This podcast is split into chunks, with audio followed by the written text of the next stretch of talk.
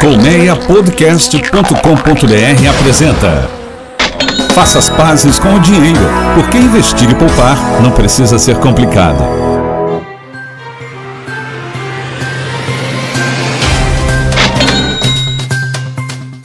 Salve saúde, bem-vindo e bem-vinda.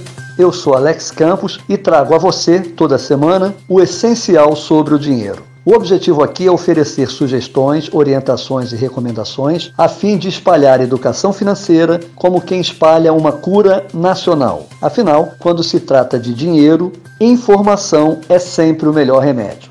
Lembrando que você pode ouvir esse e outros conteúdos do Colmeia Podcast no seu aplicativo preferido, seja no iPhone, seja no Android. Há várias opções como o novo Google Podcast. É só clicar e assinar tudo de graça. Se você usa o iPhone, faça também sua avaliação. Isso ajuda outras pessoas a encontrar o nosso podcast. A seguir, ouça, pense e compartilhe. Faça as pazes com o dinheiro, porque investir e poupar não precisa ser complicado. Definidos o primeiro e o segundo escalão da equipe econômica do governo Bolsonaro, já é possível afirmar muitas coisas. Acima de tudo, até aqui, o presidente eleito cumpriu a promessa de campanha de que daria carta branca ao ministro da Economia Paulo Guedes. Em contrapartida, Paulo Guedes cumpriu a promessa de que montaria uma equipe marcada pelo compromisso ou pelo comprometimento de controlar os gastos públicos. Isso é bom porque, pela primeira vez na história, o país tem um time realmente disposto a reduzir os gastos públicos. Sob comando do ministro Guedes, há uma equipe capaz de dar um freio de arrumação na economia, ou seja, capaz de promover um governo de arrumação. E essa arrumação vai exigir retomada de investimento, emprego, renda, condições de competitividade, aumento de produtividade, incentivo ao livre mercado, preservação do teto e reformas.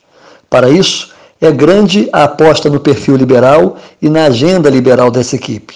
Esse perfil e essa agenda são caracterizados por gestores com foco em equilíbrio nas contas públicas, regime de austeridade fiscal, redução do endividamento, mais privatizações, menos intervenções, maior independência e controle da inflação. Porém, se é imensa experiência em economia, a desconfiança de que também é grande a inexperiência na política. O que se espera é que não seja uma equipe de pouco tato, nem pouco trato no setor público. De qualquer modo, de um jeito ou de outro, o novo presidente vai ter que ser agregador, apaziguador, pacificador, conciliador, mediador e moderador. O novo governo vai ter que promover confiança, transparência credibilidade, legitimidade, estabilidade e governabilidade. E o novo método vai ter que priorizar sintonia nos planejamentos, sincronia nos procedimentos, unidade nas práticas e ações, além de alinhamento na comunicação. A comunicação é um trunfo fundamental quando se lida com propostas ou medidas impopulares propostas ou medidas impopulares que precisam ser cansativamente explicadas e esclarecidas sob pena de a verdade ser vencida pela mentira. O governo não pode, por exemplo, perder a batalha da comunicação sobre a reforma da Previdência. E não pode desistir da reforma da Previdência, porque o rombo da Previdência não vai desistir de quebrar o Brasil. É preciso lembrar que a reforma da Previdência não é uma pauta de governo, ela é uma agenda de Estado. A reforma não é do Temer, nem é do Bolsonaro. A reforma pertence a uma agenda pública de compromissos com as próximas gerações. O erro do Temer, da Dilma, do Lula e do Fernando Henrique foi não ter tratado da reforma logo no início do mandato. No início do mandato, o presidente ainda não está desgastado a ponto de não emplacar nenhum projeto. O problema é que tanto Temer quanto a Dilma, Lula e o FH tiveram que se ocupar com outras pautas ou agendas voltadas para salvar o próprio pescoço em vez de salvar a economia. Daí que o presidente eleito vai ter que pensar em reforma da Previdência antes de pensar em posse na presidência. Se não enfrentar a reforma da Previdência, não vai governar nem por quatro meses, como a Dilma não governou.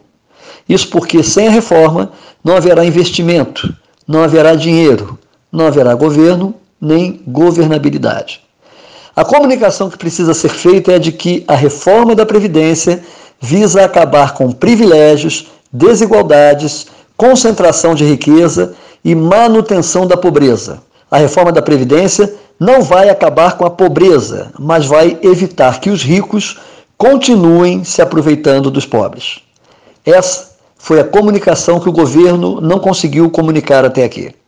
Em 2017, 25 milhões de pessoas receberam mini benefícios com déficit de 183 bilhões de reais. No mesmo ano, 2 milhões de pessoas receberam super benefícios com déficit de 87 bilhões de reais. Ou seja, temos um rombo de 183 bilhões no regime geral do INSS, referente ao setor privado, e já temos um rombo de 87 bilhões nos regimes próprios do funcionalismo público. Um macro-universo de 25 milhões recebe de 1 a 5 salários mínimos, enquanto o micro-universo recebe 5 a 10 vezes mais, sem contar uma infinidade de casos de abusos garantidos por decisões judiciais duvidosas. Temos mais gente recebendo bem menos e menos gente recebendo muito mais. Os que recebem mais se aposentam muito antes e os que recebem menos se aposentam muito depois.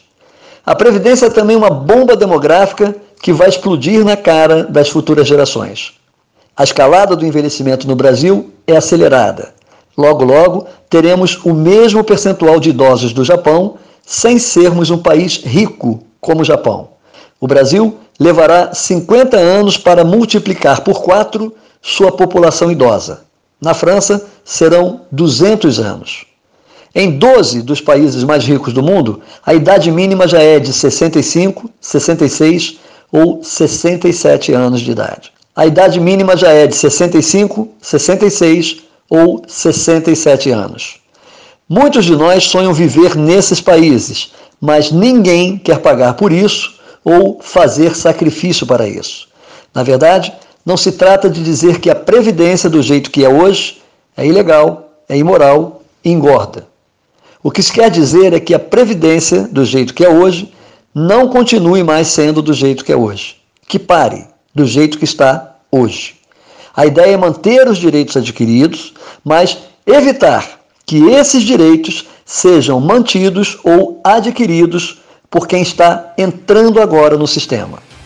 Se souber ganhar a batalha da comunicação, o presidente Bolsonaro salvará o seu governo. Mais do que isso, salvará o Brasil. Se vai dar certo, ninguém sabe. Mas se não der certo, provavelmente Deus vai ter uma explicação. Eu sou Alex Campos. Bom dia, boa tarde, boa noite e boa sorte.